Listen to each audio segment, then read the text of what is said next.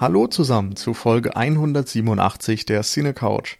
Heute sitze ich, der Nils, in Hamburg und telefoniere mit Michi in München. Hallo. genau, genau, wir decken das ganze Spektrum Deutschlands ab. Fast. Ja. naja. ich glaube, ganz so weit sind wir gerade noch nicht, aber nee.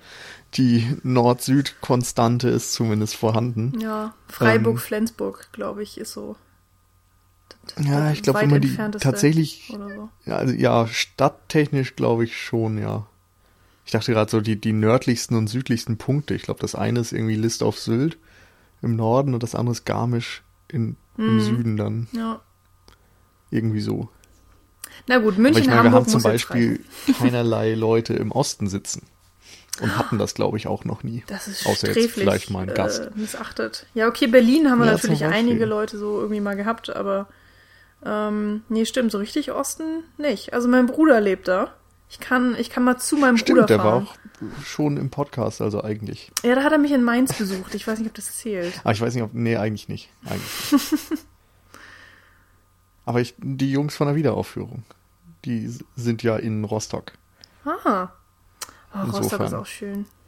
Naja, aber vielleicht sollten wir davon wieder ein bisschen wegkommen, denn wir richten unseren Blick ja auf die USA beziehungsweise auf den Nahen Osten mit dem Film The Hurt Locker von Catherine Bigelow. Ähm, der Film ist, denke ich mal, den meisten bekannt, aber bevor wir tatsächlich dazu kommen, nochmal ein paar kleine äh, Vorab-Informationen. Einerseits möchte ich darauf hinweisen, dass jetzt am kommenden Sonntag, den 12.02., äh, ein Meet the Bloggers und Podcaster Treffen ausgemacht wurde im Rahmen der Berlinale. Äh, Jan hat das letzte Woche, glaube ich, schon angesprochen. Er hat ähm, das so ein bisschen angeleiert. Also da können einfach Blogger, Podcaster, Hörer, Leser, wer auch immer Lust hat, ähm, daran teilnehmen und einfach sich ein bisschen über Filme, Filmfestival und so weiter austauschen. Ähm, er wird, wie gesagt, teilnehmen. Also Jan Christian von der Second Unit ist dabei.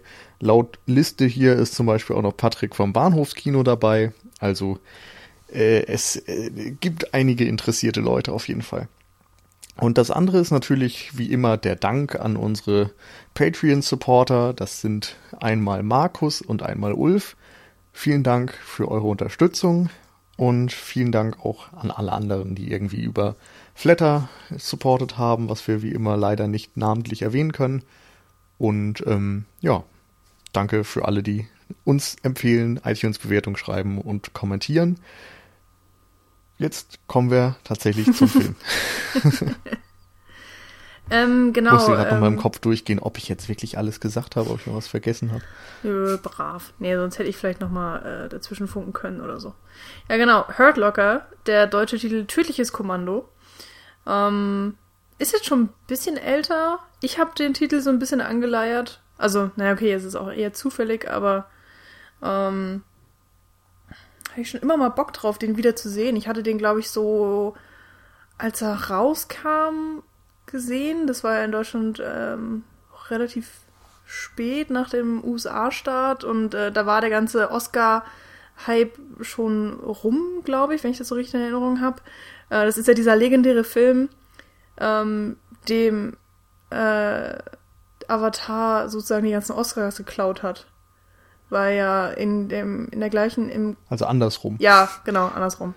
Egal. Also Catherine Bigelow war ja für, ich glaube, neun Oscars für The Hurt Locker nominiert und äh, Avatar war, ich weiß nicht, der hatte zwölf Nominierungen oder was weiß ich von ähm, James Cameron und das, lustigerweise waren die ja mal verheiratet und dann war das halt so, Ehekrieg und wer kriegt den Oscar für den besten Film und wer kriegt den Oscar für das beste, beste Regie und so weiter. Und es ist halt einfach genial, dass Bigelow da so abgeräumt hat. Und vor allen Dingen hat sie auch so ein bisschen Geschichte geschrieben, weil sie die erste Frau war, die den ähm, Oscar für die beste Regie bekommen hat. Ähm, wusste ich auch nicht, dass das irgendwie so viele Jahre, über 80 Jahre dauern muss, bis eine Frau endlich mal diesen Oscar bekommt. Aber ja. nun gut. Schon ähm, bezeichnet irgendwie. Ja, und allein deswegen muss man sich den Film dann vielleicht auch schon mal angucken. Also. Ähm, ja. Man, man muss sie also. jetzt ja nicht mögen, man muss jetzt auch nicht der Meinung sein, dass sie irgendwie eine super geniale Regisseurin ist, aber ähm, sagt ja doch schon mal ein bisschen was. Also. Ja, das ist ja beim Oscar immer so ein Thema, wo man theoretisch auch noch eine komplette Folge drüber machen könnte. ähm. Wir wollten doch nicht teasern, Nils. Also. Aber das, das konnte ich nicht liegen lassen. Äh, wie auch immer. Ähm, Jetzt wird diese Folge nie erscheinen und du bist schuld. Natürlich. Ja. Das nehme ich auf mich. Ähm, ja, The Hurt Locker als mehrfach Oscar-prämierter Film ist natürlich erstmal interessant. Also, Genau. wie du sagtest, Oscars sind natürlich irgendwie keine Garantie dafür, dass ein Film großartig ist oder auch überhaupt keine Garantie dafür, dass man selbst dann einen bestimmten Film mag. Aber ich finde, das ist eben schon so, dass es ein Gesprächsthema ist und dass einem, Mhm. dass man so ein erhöhtes Interesse hat, wenn man mitbekommt, dass irgendein Ja. Film viele Preise bekommen hat. Es sind dann mal so kleine Indizien, ähm, Genau. wo man dann sagen kann, hm, ja, vielleicht ist er ganz interessant. Und dann guckt man Ja. sich mal einen Trailer an und dann kann man ja immer noch entscheiden, ob man den jetzt äh, Ja. gucken muss. Genau. Wie auch immer. Bei mir war das damals auf jeden Fall auch das hauptsächliche Argument, glaube ich, dass ich den Film gesehen habe, weil gerade eben dieser ganze Oscar-Buzz und so im Gange war.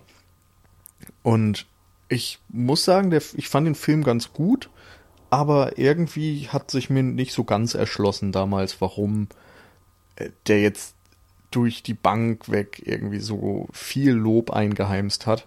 Hm. Ähm, ja, und jetzt hatte ich einfach Jahre später nochmal Interesse daran, nochmal meine Meinung ein bisschen aufzufrischen, ob ich den Film vielleicht äh, jetzt noch viel besser finde oder wieder so ein bisschen damit hadere.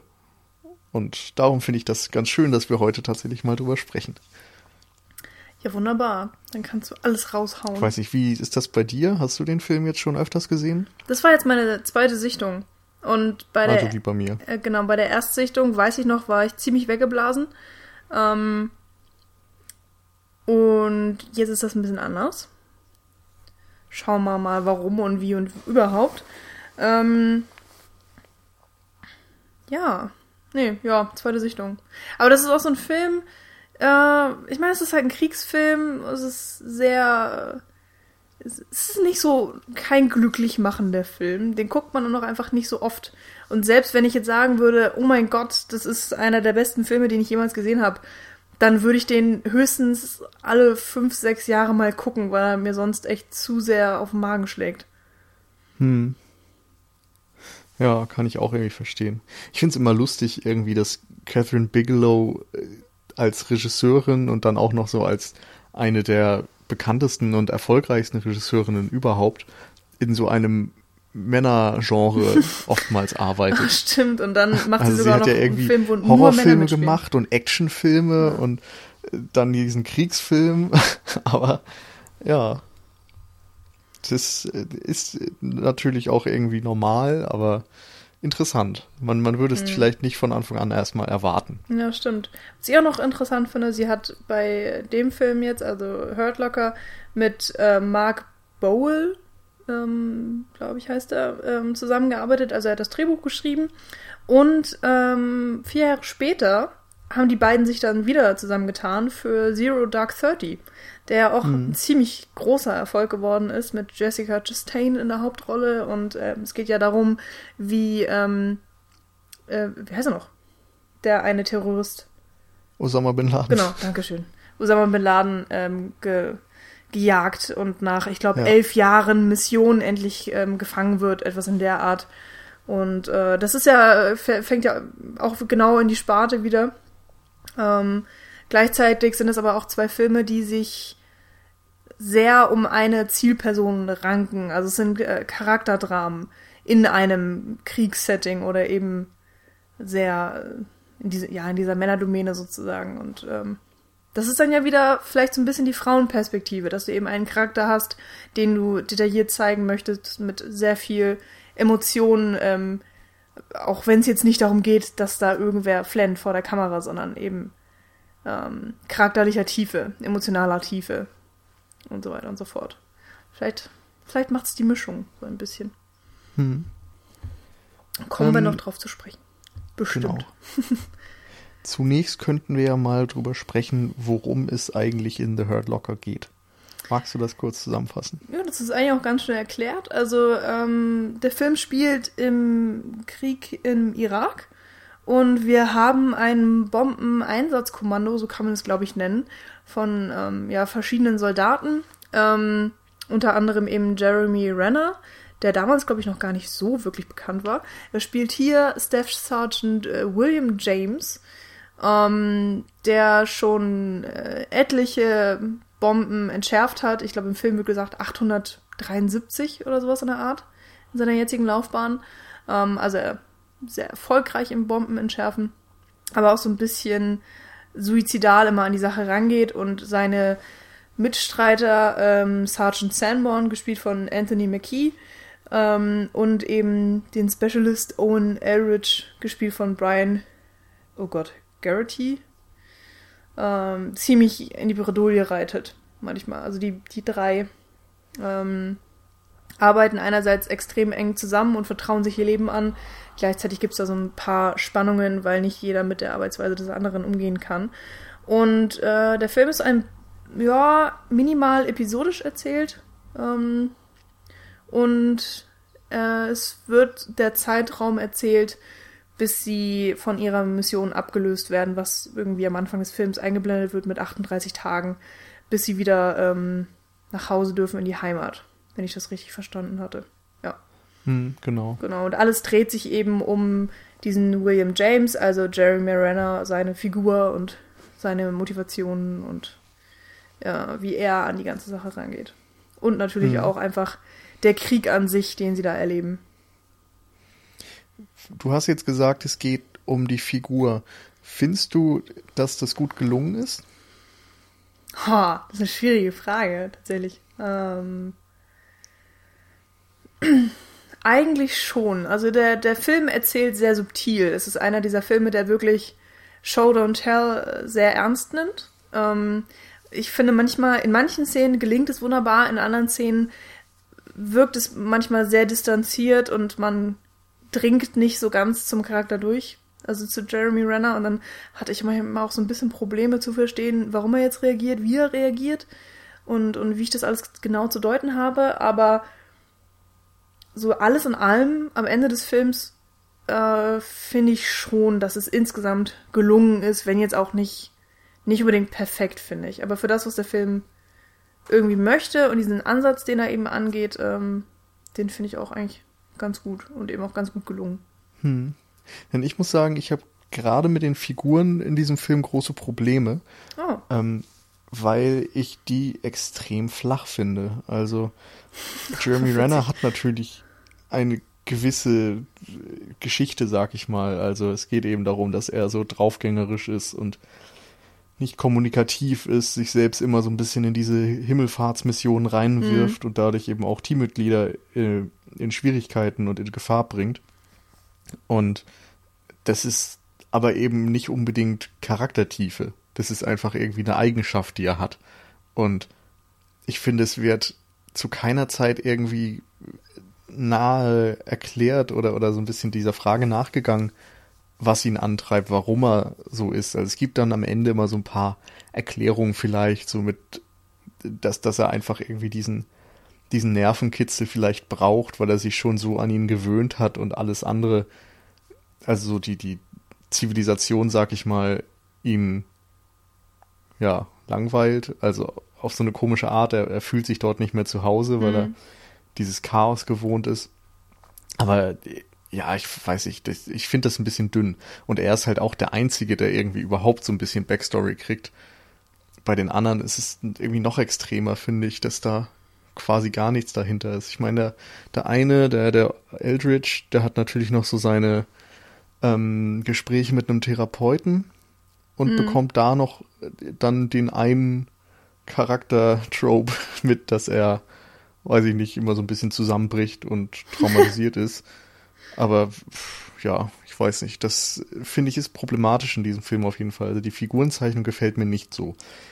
Aber was dagegen sehr gut funktioniert, finde ich, ist diese Umsetzung des Krieges an sich. Denn The Hurt Locker erzählt ja alles und zwar komplett aus Sicht dieses Squads.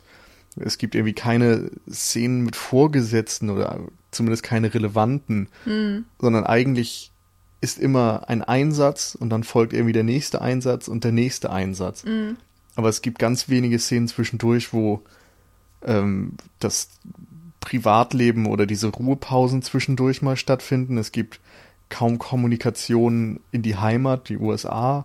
Es gibt kaum ähm, ja, Planung. Also du wirst immer auch in diese Einsätze reingeworfen und weißt eigentlich im Vorfeld gar nicht genau, was sie dort machen, so was besprochen wurde. Diese ganzen taktischen Meetings werden eben ausgeblendet. Und dadurch äh, ist man immer sehr nah am Geschehen einfach dran und an diesem merkwürdigen, wahnsinnigen Krieg. Und da finde ich, ist die Inszenierung von Catherine Bigelow eben auch sehr gut gelungen. Ähm, Mhm. Da können wir ja vielleicht auch noch mal ein bisschen genauer sagen, wie sie quasi den Krieg hier einfängt. Ja, also du hast ähm, auf jeden Fall recht. Ähm, also so wie, wie der Film äh, sich erzählt, das ist, ähm, fand ich auch sehr gut. Mir hat vor allen Dingen auch gefallen, äh, dass wir es jetzt nicht mit, ähm, was ja sonst gerne auch genutzt wird in so Kriegsfilmen, mit so einem Patriotismus zu tun haben. Du weißt natürlich, okay, die USA äh, kämpft hier gegen den Irak und ähm, aber es, es wird, der Krieg an sich wird eigentlich fast ausgeblendet, weil du hast eben nur diese, diese Einsätze, die gezeigt werden, ähm, die, wie ich finde, eben so ein bisschen episodenhaft erzählt werden. Und du, das ganze Spektrum, was drumherum passiert, bekommst du nicht mit. Also, du hast ja auch schon gesagt, es, also es gibt keine strategischen ähm, Gespräche und so weiter, aber es gibt auch einfach keinen Gesamtüberblick. Also du hast man, wir kriegen ja noch nicht mal gesagt, in welchem Jahr oder Monat oder was auch immer wir uns gerade befinden und ähm, ob die Amerikaner gerade gewinnen oder ob die Iraker gerade gewinnen, so, da hast du einfach keine Ahnung von. Das ist auch nicht wichtig, weil es geht ja nur um diese Bombenentschärfungseinsätze, die wir mitbekommen und die wir sehen und ähm, eben um diese drei Soldaten, die wir verfolgen. Und das, das fand ich wirklich ja sehr interessant. Das ist mir im Nachhinein auch wirklich erst aufgefallen. Und das, ähm, dass auch, wenn zum Beispiel dann eine Bombe entschärft wurde, also die Mission oder der, der Einsatz ähm, dann ja mehr als erfolgreich, also so perfekt abgeschlossen wurde, also auch keine Opfer im besten Falle. Ähm, es, es wurde nicht so als Sieg hochgespielt. Ähm, sondern es war eigentlich relativ normal. Also es war dann wie so ein beendeter Arbeitstag. Und dann kam halt der nächste. Mhm. Also es ist relativ, ja, zurückhaltend, irgendwie trocken. Ja, trocken ist vielleicht das falsche Wort, aber Ja, ich würde es dokumentarisch nennen. ja, ja, Also. Es ist eben nicht so dieses hurra patriotische, fiktionalisierte, was man sonst oft kennt, dass du eben Suspense hättest und dass da irgendwie ein, ein Ziel ähm, dargelegt wird und dann versuchen sie das Ziel zu erreichen und dann kommt ein Konflikt und wirft denen irgendwie Knüppel zwischen die Beine und am Ende erreichen sie das Ziel dann doch. Das wäre halt so ein typisches Ding in einem Kriegsfilm. Beispiel, wir müssen eine Brücke zerstören. Mhm. Und dann geht es die ganze Zeit darum, werden sie es schaffen oder werden sie es nicht schaffen und wie viel müssen sie dafür bezahlen und so. Ja. Und hier ist es eben nicht so. Hier siehst du einfach durch diese Einzelmomente einfach Fragmente und das fühlt sich alles dadurch sehr viel realistischer an. Mhm. Und ich finde eben, dass die Kamera auch extrem dazu beiträgt. Äh, es gibt ähm, sehr grobkörnige Bilder zum Beispiel Mhm. und viele, ja, alles ist mit Handkamera gefilmt, viel kleine Bewegungen. Jetzt äh, im Extremfall wäre es Shaky Cam, aber es ist eben nur so, dass die Kamera sich leicht bewegt, also Handkamera eben. ähm, und, und viele kleine Zooms, so, um einfach ja, so eine Dynamik irgendwie ins Bild zu kriegen. Und viele Shots sind einfach nicht perfekt. Also es gibt wenig Einstellungen, die irgendwie geplant aussehen, sondern vieles ist so, dass dann immer mal Großaufnahmen drin sind und dann siehst du irgendwie nur mal eine Hüfte von irgendwem und die Kamera muss erstmal wieder zum Gesicht fahren, um das zu zeigen, was tatsächlich interessant ist. Also so bewusste Fehler quasi eigentlich, die das Ganze so ein bisschen aussehen lassen, als würde da ein Kameramann mit dem äh, mit den Soldaten tatsächlich unterwegs sein. Es gibt ja auch gar keine klassische ähm, Schnittführung oder Kameraführung oder so. Also dass du genau. erstmal an einen Ort kommst und dann hast du einen großen Establishing-Shot und so weiter und du kannst dich orientieren und du weißt, ah, okay, es gibt drei Gebäude, meine Gruppe steht jetzt gerade hier und dann gehst du mit der Kamera näher ran und dann bist du in einer Gruppe und dann zeigst du mal eine Einzelperson. Also das kann man alles bei dem Film vollkommen über den Haufen werfen. Ähm, diese Regeln gelten irgendwie alle nicht oder werden einfach ignoriert und ähm, das sorgt eben auch dafür, dass man als Zuschauer immer so ein bisschen verloren ist. Wahrscheinlich auch so ein bisschen wie die Figuren im Film selber und du bist in einem Terrain, in dem du dich nicht auskennst und äh, genau, die Soldaten eben im Irak und sie kommen in die Situation rein und müssen sich auch selber erstmal orientieren. Da gibt es verschiedenste Momente in, in, den, in den verschiedenen Szenen, die wir so sehen, ähm, wo das immer wieder sehr gut passt eigentlich auch. Und ähm, gleichzeitig bist du aber auch meist sehr nah bei den Charakteren. Also es hat so, ja, du hast es ja schon gesagt, was Dokumentarisches und, und oft hat man eben das Gefühl, als stünde man so ein bisschen beobachtermäßig auch so entweder einen Meter davon weg oder mal ganz nah oder dann wieder so fünf Meter davon weg und ähm, das ist alles ganz, ganz spannend gemacht, aber gleichzeitig fand ich es auch immer so ein bisschen, äh, bisschen distanzierend und es gab auch einige Momente, wo ich es zu distanzierend fand. Ähm, oder wo wo mich die Kamera tatsächlich auch ein bisschen abgelenkt hatte. Mir ist es beim ersten Mal, bei der ersten Sichtung, glaube ich, gar nicht so aufgefallen, dass so viel mit Handkamera gearbeitet wird. Aber jetzt bei der Sichtung gestern fand ich es teilweise wirklich anstrengend irgendwie. Also diese ganzen Zooms fand ich persönlich jetzt auch nicht hilfreich. Es ist eine Stilentscheidung und ich kann auch irgendwie gerne drüber hinwegsehen. Ich hätte persönlich einfach viel weniger davon eingebaut und, und die meinetwegen manchmal an so dramatischen Punkten gesetzt, aber ja, manchmal hatte ich wirklich das Gefühl, es ist einfach zu viel und, und ich finde es nicht so wirklich zweckdienlich oder ich habe den Zweck nicht erkannt. Ich weiß es nicht, aber naja, ist okay. Ähm, ich muss noch mal einem, kurz zu einem Punkt zurückspringen, ähm, wegen der Handlung, weil äh, du ja auch gesagt hattest, es gibt nichts unbedingt, keine zielführende Handlung. Es gibt jetzt nicht die Brücke, die unbedingt am Ende des Films zerstört sein muss, damit die Mission erfolgreich ist und so weiter und damit der Krieg gewonnen wird oder was auch immer. Und ähm, ich persönlich fand es irgendwie auch ganz interessant und, und vollkommen in Ordnung, dass wir diese ähm, ja, Momente einfach nur in Jeremy Renners Leben und eben der anderen erleben, aber tatsächlich die Freundin, mit der ich den Film gestern gesehen habe, äh, die war gar nicht begeistert. Also die, die kann auch mit Kriegsfilmen insgesamt nicht so viel anfangen, muss man dazu sagen. Aber die, ähm, ja, die hätte lieber sowas gehabt. So ein, vielleicht eine etwas klassischere Erzählstruktur, wo man sich so ein bisschen an was festhalten kann und dann äh, hast du eben den klassischen Spannungsanstieg mit einem dramatischen Höhepunkt und so weiter. Den hat man hier ja auch nicht, sondern dadurch, dass immer eine Szene nach der nächsten kommt, ähm, hat man eher so eine Wellenbewegung an, an Spannungspunkten. Und mir hat es eigentlich ganz gut gefallen. Also das, ähm, ja, bei jeder Mission wird ja eigentlich immer so ein bisschen Spannung aufgebaut und du hast eine äh, Exposition, wo du erstmal erfährst, okay, was ist denn die Mission überhaupt, worum geht's, ist gerade eine Bombe da oder ähm, müssen wir dieses, irgendwann sind sie ja mal in diesem Haus und äh, also relativ am Ende und laufen da einfach rum, gucken, ob irgendwer da ist und finden dann ja äh, diesen, die Körperbombe oder irgendwas mhm. wird es ja genannt. Ähm, sind ja, es sind ja schon verschiedene Missionen. Sie machen ja nicht immer wieder dasselbe. Also es gibt eine Varianz in dem, was sie tun, was ich ähm, auch vergessen hatte, ehrlich gesagt, dass das so, so unterschiedlich alles ist. Und ähm, mir hat es gefallen. Für mich hat es sehr gut funktioniert und auch, ähm, ich glaube, die stärkste Szene oder die stärkste Sequenz für mich war, wo sie in der Wüste auf die anderen Soldaten treffen mhm. und dann ähm, in eine Art Hinterhalt geraten und dann ja. ähm, der Sniper in weiter Entfernung ist, der dann ähm, die Gruppe bedroht und so weiter und so fort. Das war, glaube ich, ja. für das mich der für stärkste mich Moment. Die stärkste Szene.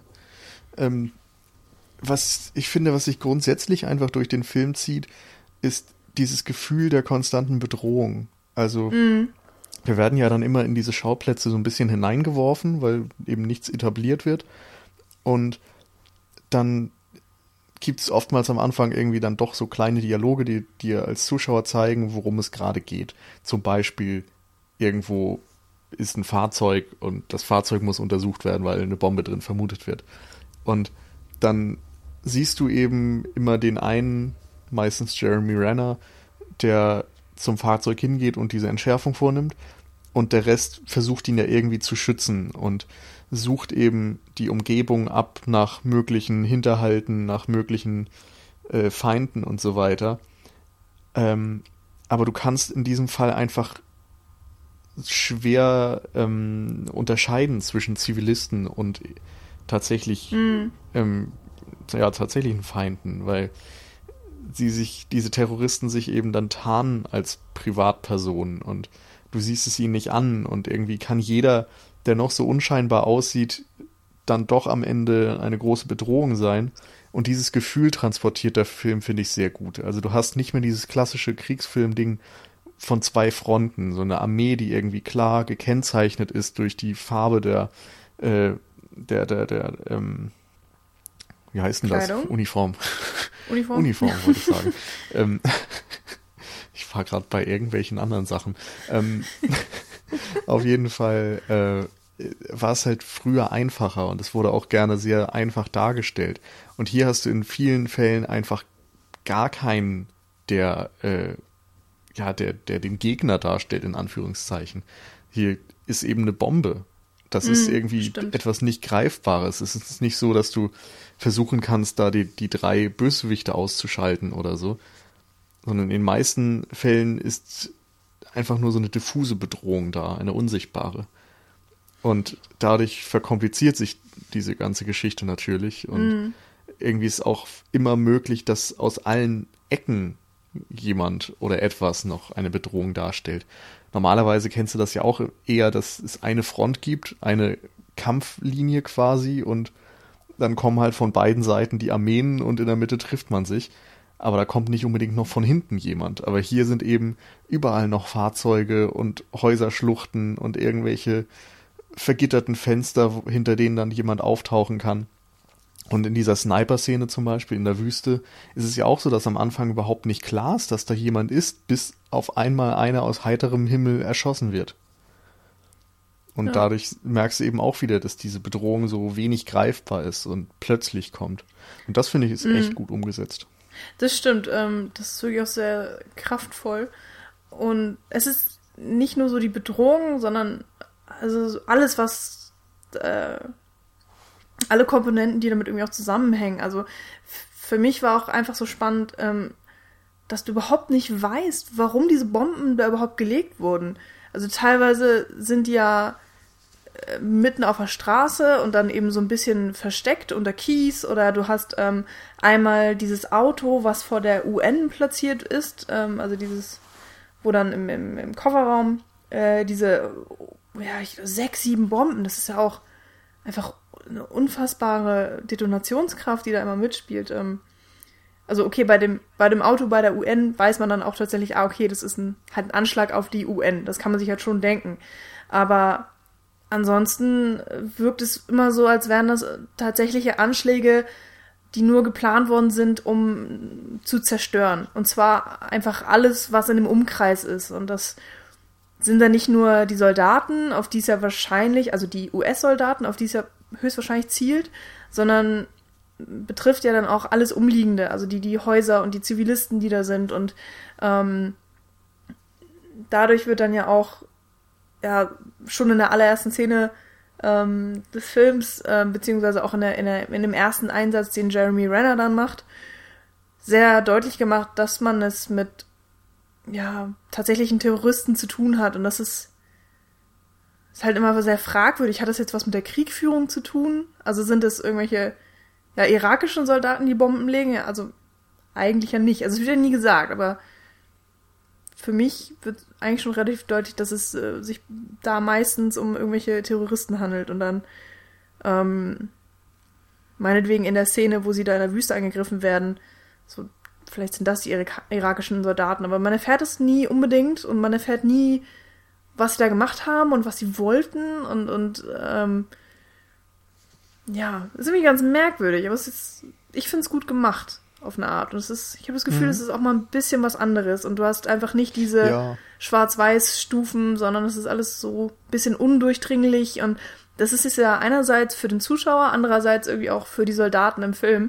Und ähm, die machen einfach nur ihren Job. Die kriegen eben, eben diese Ja. Aufgabe, die wissen, okay, das ist das Ziel, hier ist die Bombe oder was auch immer.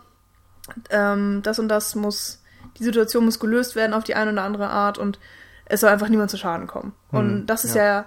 immer höchste Priorität und das ist auch natürlich ähm, einem als Zuschauer mal sofort klar, aber wie es dann letztendlich mal ausgespielt wird und ob es klappt oder nicht, ähm, ist in jeder Situation äh, muss es einfach neu ausgehandelt werden und dadurch gewinnt der Film äh, jedes Mal an Spannung und auf eine Art ist es natürlich so minimal repetitiv, ähm, aber es stört eigentlich überhaupt nicht, weil es immer wieder wunderbar aufgebaut werden kann und jede Situation auf ihre Art wieder eine neue ist. Hm. Naja, weiß ich nicht. Also ich stehe da so ein bisschen zwischen den Stühlen, muss ich sagen. Also natürlich ist es irgendwie einerseits erstmal interessant, dass da eine neue Art von Krieg dargestellt wird, die man vorher so noch nicht kannte und nicht gesehen hat. Und ich mag auch irgendwie, dass diese Anspannung so deutlich wird und die Überforderung mit den Situationen der Soldaten auch einfach sehr gut eingefangen wird. Ähm, aber dass du einfach als Zuschauer so eine durchgehende Anspannung hast und eine durchgehende Ungewissheit, was jetzt gerade passiert und was als nächstes kommen wird, das finde ich nutzt sich über diese mehr als zwei Stunden, die der Film ja lang ist, dann doch irgendwie ab. Also da fehlt mir ein bisschen Mhm. roter Faden, so irgendwas, was äh, den, den Plot vorantreiben würde. Im Grunde ist es ja sehr gleichförmig und es gibt vielleicht so ein paar emotionale Entwicklungen zwischen den Figuren, aber das ist dann auch alles, was passiert. Und ich weiß nicht, ich finde das ein bisschen wenig. Also mich äh, hat das nicht unbedingt bei der Stange gehalten. So, ich habe mich dann schon dabei ertappt, wie ich irgendwann dachte, so ja, wie lang ist der denn jetzt noch? Okay. Aber Ja, also- ich meine, das ist natürlich gewollt, dass da irgendwie kein Plot dahinter steht und Mhm. so weiter. Aber für mich persönlich ist es irgendwie unbefriedigend. Ja, kann ich sehr gut verstehen. Also für mich äh, hat es in der ersten Sichtung auch wesentlich besser funktioniert. Jetzt in der zweiten Sichtung ähm, war ich auch nicht mehr so mitgerissen. Ich kann nicht sagen, warum. Vielleicht einfach, weil jetzt, weil ich jetzt älter bin, mehr Erfahrung habe oder vielleicht war ich nicht in der Stimmung, keine Ahnung. Aber beim ersten Mal ähm, war das für mich wirklich diese Gefühlsachterbahn. Also, dass sich immer wieder die Spannung neu aufgebaut hat und zu einem neuen Höhepunkt kam und danach gibt's eben immer mal wieder eine kurze Entspannungsphase, wo man auch eigentlich weiß, dass die Soldaten sich gerade in Sicherheit befinden und eigentlich kann gerade nichts passieren. Oder man wiegt sich einfach nur in trügische, trügerische Sicherheit, ähm, kann man ja auch nicht unbedingt sagen, aber ähm, diesmal war es jetzt auch leider so, dass ich nicht komplett gefesselt war und ähm, nicht jedes Mal total mitgegangen bin, aber ich finde es trotzdem immer noch gelungen. aber ich kann es auch Ja. sehr gut verstehen, dass, ähm, dass es eine, der Film so seine Schwierigkeiten hat oder die, die Erzählstruktur nicht, ähm, ja, die, die ähm, empfänglichste ist vielleicht für manche. Aber umso interessanter, dass er so viele Oscars gewonnen hat irgendwie. Auch der, der beste Film. Ja, hat Mhm. tatsächlich den Oscar für den besten Film gewonnen. Ist schon, schon interessant. Naja, Ja. vielleicht auch einfach, weil es ein Kriegsfilm ist und weil die Amis irgendwie dann drauf rumreiten. Ja, Man, man weiß aber nicht, was hinter dieser Entscheidung weiß man steht. nicht, ja. Nee.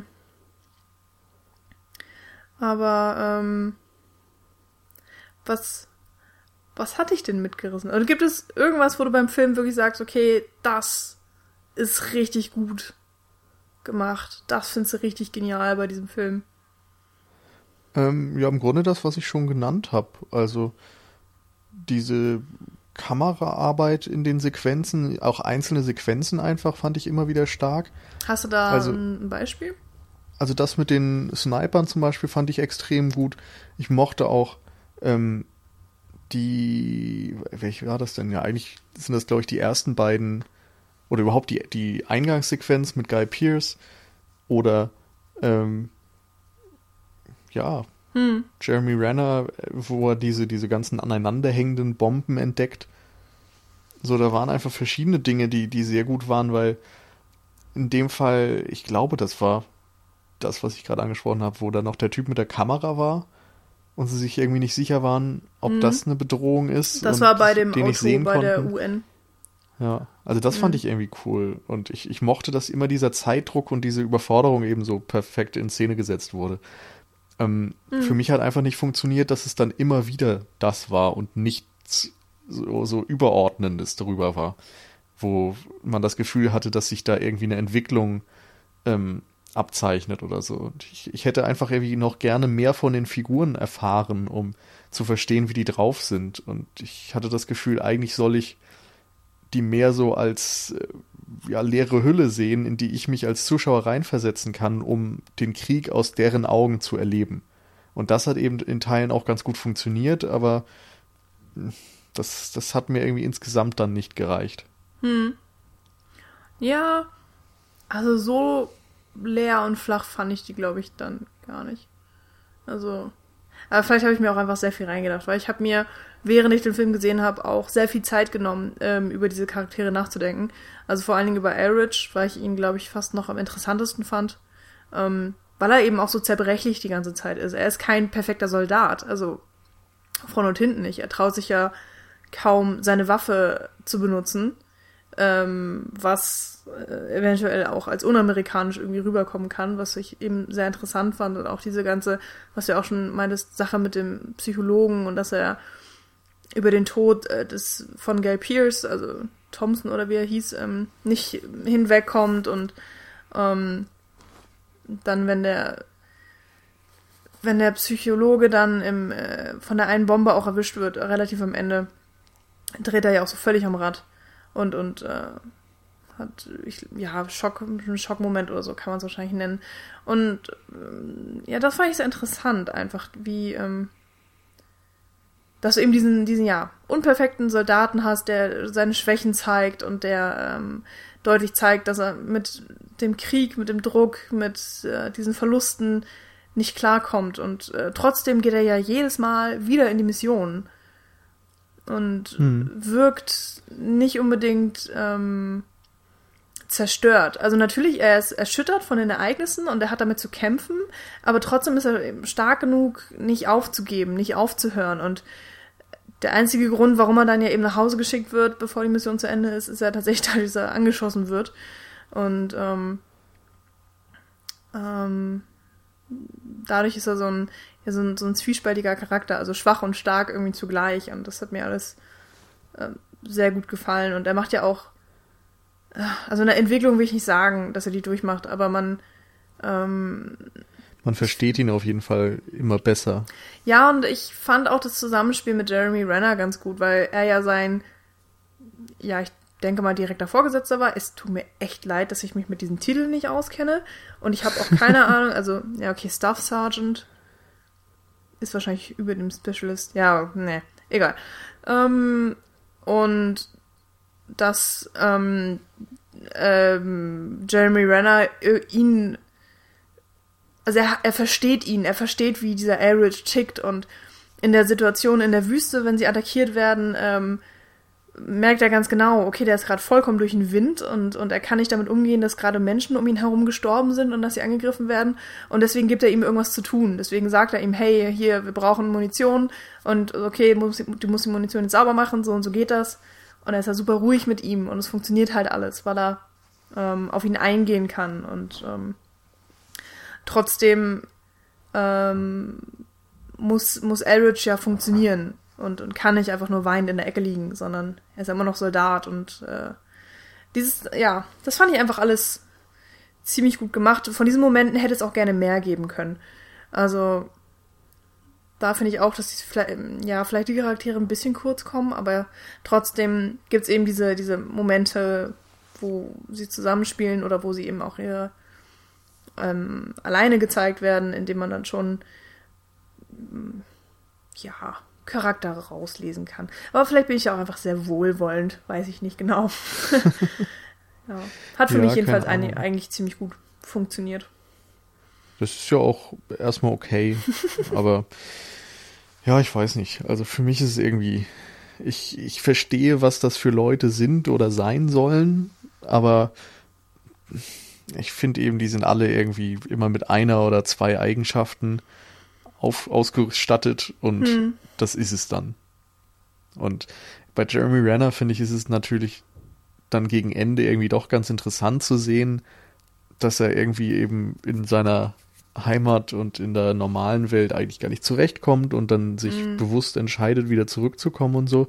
Aber am Anfang hat mich das fast mehr genervt, dass ich irgendwie dachte, so, warum verhält er sich so dämlich und so ja. selbstmörderisch und draufgängerisch und abtrünnig irgendwie und lässt da auch so ein bisschen seine Kollegen im Stich. Und hm. im Grunde habe ich es bis zum Ende nicht verstanden. Und ich finde, da macht sich der Film das dann vielleicht manchmal auch ein bisschen einfach.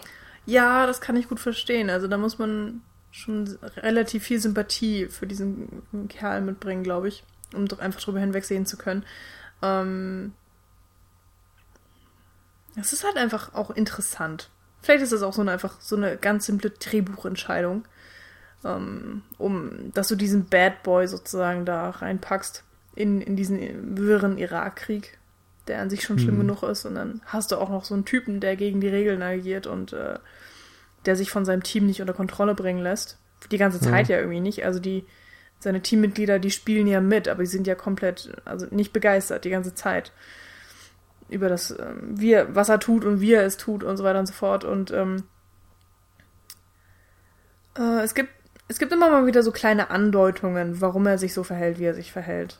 Und die größte Antwort kriegt man ja dann so ein bisschen am Ende, wenn er halt einfach zu seinem äh, Baby dann irgendwie sagt, okay, es gibt vielleicht, wenn du erwachsen wirst, gibt es nur noch eine Sache, die du liebst. Und äh, dann gibt es, ah, ich kann mich nicht mehr hundertprozentig dran erinnern. Ich glaube, es ist dann wirklich so, er sagt es und dann ist Schnitt und du siehst, wie er dann wieder als Soldat im Flugzeug transportiert wird und dann wieder in, ich glaube, dann ist es Afghanistan oder so, dann aussteigt. Und hm. das ist, glaube ich, dann so ein bisschen die Antwort für alles. Und das ist vielleicht auch einfach gemacht, gebe ich dir recht. Ähm, manchmal ist irgendwie einfacher, aber auch besser. Keine Ahnung. ja. Kann, kann besser sein. Grundsätzlich ja, für mich eben bei dem Film nicht unbedingt. Mhm. Aber ich kann deine Meinung nachvollziehen. Fand es übrigens auch super witzig. Wir haben es ja jetzt schon mal irgendwie angesprochen. So Guy Pierce ist in der ersten Szene dabei und wird mehr oder weniger abgeschlachtet. Beziehungsweise, ähm, ich habe auch erst gedacht, ich weiß noch, wie ich beim ersten Mal gedacht habe, so, hä? ich dachte, Jeremy Renner spielt mit und jetzt ist hier Guy Pierce und so, hm, was passiert denn jetzt noch? Das, weil ich halt wirklich dachte, dass Guy Pierce ähm, eigentlich dann die Hauptrolle wäre oder so.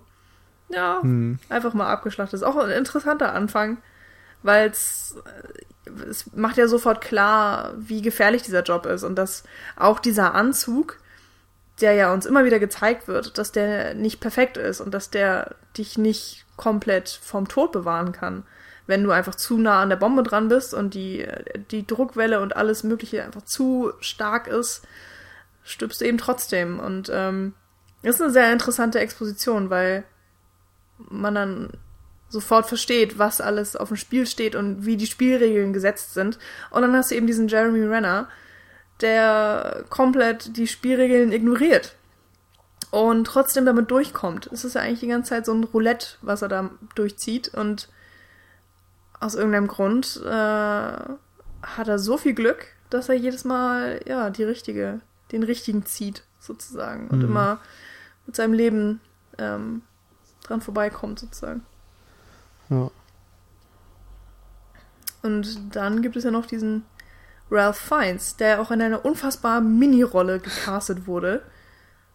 Irgendwie äh, spannend. Ja, ist interessant, dass er sich also ich wollte gerade sagen, dafür hergegeben hat, das ist natürlich eigentlich falsch, aber es ist eine sehr kleine Rolle und normalerweise wird man davon ausgehen, dass ja ein, ein Schauspieler seines Standings für solche Kurzauftritte gar nicht mehr aufzutreiben äh, mhm. ist. Ne? Mhm. Und dann auch noch ähm, Evangeline Lilly, die ja spätestens seit äh, Hobbit und jetzt Ant-Man irgendwie von allen geliebt wird. Ähm, hat hier ganze, weiß ich nicht, zwei Minuten oder so Screentime mhm. als Mut äh, Mutter, sag ich schon, als Ehefrau von, von Jeremy Renner. Ist auch witzig ja. irgendwie. Vielleicht sind die einfach alle sehr gut mit, mit Catherine Bigelow befreundet und haben dann alle Bock Oh, gehabt, mal eben mitzuspielen oder so. Vielleicht. Man weiß, auch, es nicht. Ja, weiß auch gar nicht, ob der wirklich als so riesiger Film gedacht war.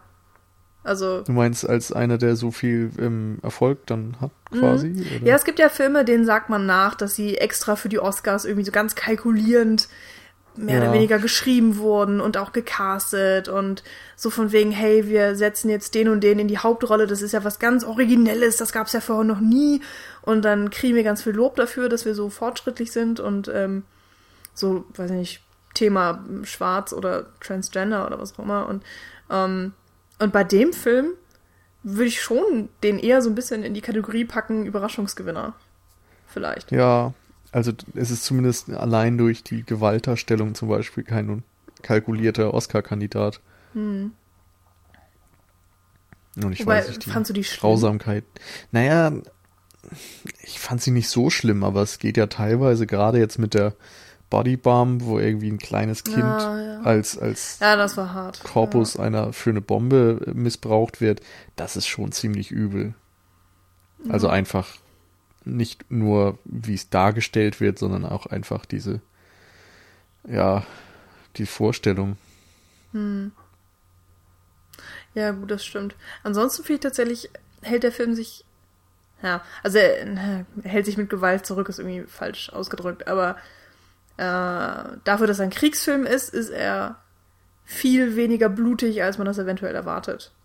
Was vielleicht auch einfach am Thema liegt. Also Bombe oder ja, so. ich aber finde, das spielt wieder so ein bisschen damit rein, dass du eben so einen unsichtbaren Feind hast. Hm. Also es gibt ja gar nicht viele Leute, die ja in Anführungszeichen umgebracht werden müssten. Das stimmt.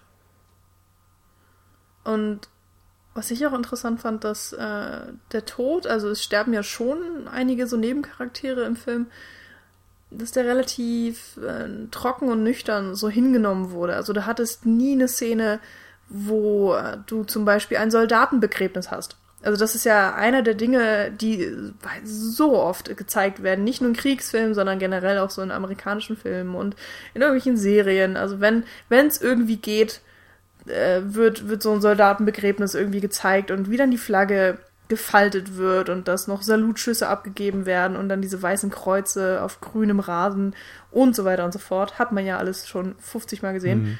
Und hier ist es eben ein Ding der Alltäglichkeit, was dann tatsächlich gar nicht mehr thematisiert wird. Also das Einzige ist natürlich, dass Elridge mit seinem Psychologen da Gespräche drum hat, aber alles andere ähm, wird ausgeblendet und zeigt eben einfach, dass ähm, ja, dass es eben etwas Alltägliches fast schon geworden ist, beziehungsweise dass es einfach häufig passiert und dass äh, vielleicht auch die Soldaten nur noch damit umgehen können, indem sie es vielleicht nicht mehr thematisieren oder nicht mehr auf jeden Tod äh, so persönlich reagieren und so weiter. Also zum Beispiel eben, wenn dann ähm, in der, wenn sie in der Wüste angegriffen werden und unter anderem stirbt ja auch Ralph Fiennes, ähm, ja, es geht erstmal darum, trotzdem weiterzumachen. Äh, Es ist nicht wichtig, die Toten zu betrauern oder sie, äh, weiß ich nicht, zu begradigen oder, oder ihnen die Augen zu schließen oder so, damit sie da ruhig und, und äh, geehrt liegen können, sondern sie müssen erstmal die Lage sondieren und den Feind finden und, und, und sich selber schützen und den Feind umbringen, wenn es nötig ist. Und ähm, danach kann man sich meinetwegen um die Toten kümmern. Und das äh, fand ich irgendwie gut gemacht und da kommt dann für mich auch so ein gewisser Realitätsaspekt mit rein. Also ich habe keine Ahnung von Krieg. wirklich, wirklich mal null. Aber für mich hat The Hurt Locker so ein bisschen einen realistischeren Touch. Also nicht nur, weil er eben in diesem dokumentarischen Stil ist, sondern eben, wie mit diesen Thematiken umgegangen wird. Und, und ähm, äh, meiner Vorstellung kommt es vielleicht einfach ein bisschen näher von, also von diesem Soldatenalltag irgendwie. Ja, das stimmt. Das würde ich auch so unterschreiben. Es ist für mich nur einfach am Ende des Tages dann ein Film, der in, in, in vielen Bereichen irgendwie sehr gut arbeitet und sehr gut funktioniert, aber in anderen dann wieder so ein paar Probleme hat. Und dadurch finde ich ihn insgesamt halt ein bisschen überschätzt, aber es ist immer noch ein guter Film insgesamt. Ja, Ähm, wie fandest du denn eigentlich die äh, Musik Mm, und den Musikeinsatz, besser gesagt? äh, ich weiß nur noch, dass es relativ wenig Musik gab, Mhm. was ich ganz gut fand. Ansonsten, äh, weiß ich nicht. Ist mir tatsächlich diesmal gar nicht so aufgefallen. Habe ich nicht so drauf geachtet. Ja, es, also Obwohl, es gab, glaube ich, so ein bisschen mal so irakisch anmutende Klänge mit drin, ne?